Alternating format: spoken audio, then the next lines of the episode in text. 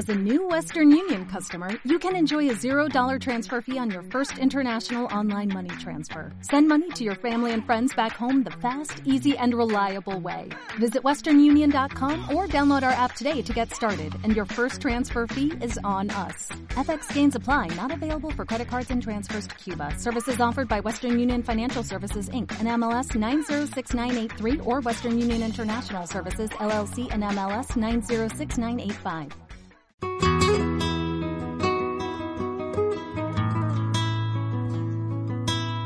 Apuntes Taurinos por José Patiño.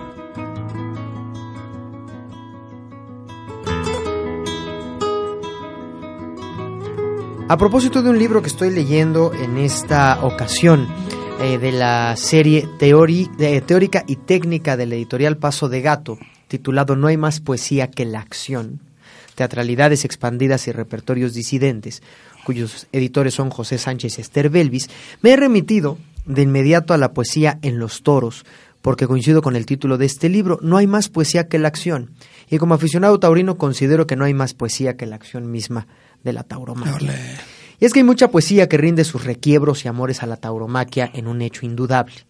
En esto como en todo, por aquello de que contra los valores afectivos no valen las razones, la palabra compuesta en un verso más o menos libre, mejor o peor hilado, siempre trae el recuerdo emocional de un fugaz instante de belleza que significó algo para quien decidió escribirlo en un poema, un verso, unas líneas captoras del instante poético.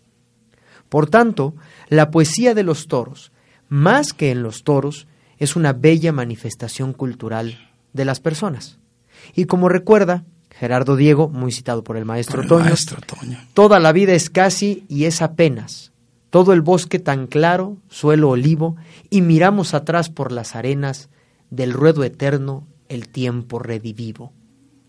Hoy, con este apenas lo fugitivo de lo vivido en la belleza del lance, pues el toreo es imagen de la vida misma, se hace un hueco a la palabra poética tan unida y sentimentalmente pegada a la fiesta de los toros.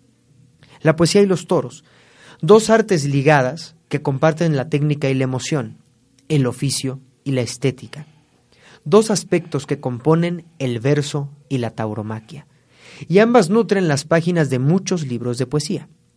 Marsal, valenciano, dice, la poesía taurina debe ser más poética que taurina, y se debe entender a la poesía eh, como el urdimbre que presenta versos con pinceladas del mundo del toro, un universo rico y simbólico por el que muchos escritores se sienten tentados. La muerte y la tragedia están muy presentes en la poesía, y sus autores, sean más o menos aficionados, sienten curiosidad por lo taurino.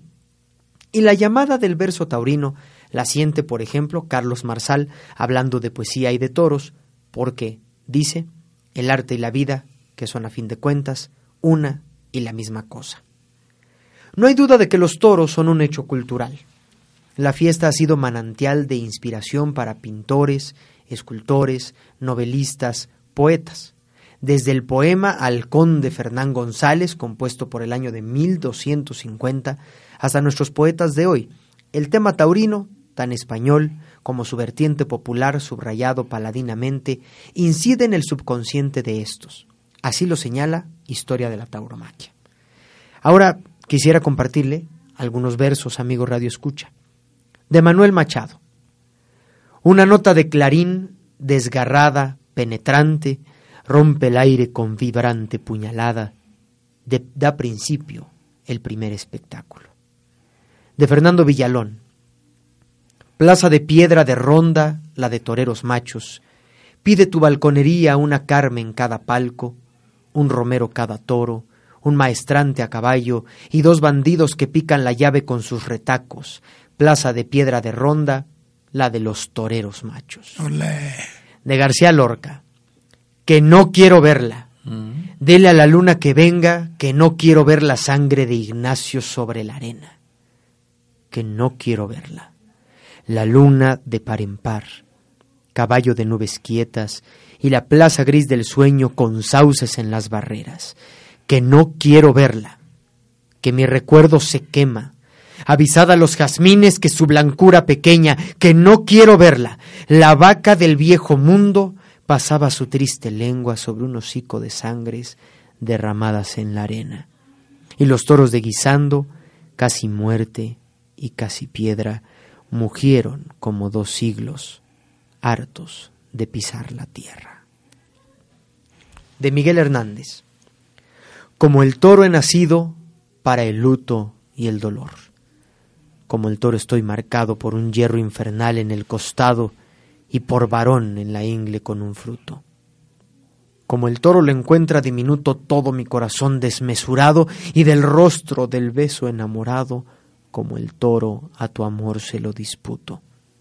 Como el toro me crezco en el castigo, la lengua en corazón tengo bañada y llevo el cuello un vendaval sonoro.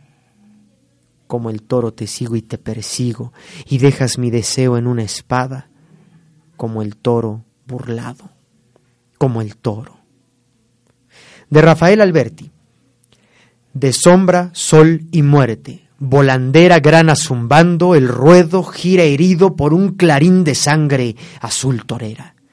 Abanicos de aplausos, en bandadas, descienden giradores del tendido, la ronda a coronar de los espadas. Se hace añicos el aire, y violento, un mar por media luna, gris mandado, prende fuego a un farol que apaga el viento. Buen caballito de los toros, vuela, sin más jinete, de oro y plata, al prado de tu gloria de azúcar y canela. Y por último, de Gerardo Diego. Entre un temporal deshecho, la gruesa nave embestía. Al pasar por un estrecho, la plaza se estremecía. Tú, erguido, firme, derecho, faro en tu roca vigía, larga el brazo, álzate al techo, rompa la espuma bravía, y allá va el pase de pecho. Desde luego la belleza del toreo fusionada con las letras es un intento a veces inútil de describir poéticamente lo que los toros y los toreros logran con sus lances, tarde a tarde y paso a paso. Pero sigue sin haber más poesía que la acción misma de sublimarse frente a un toro.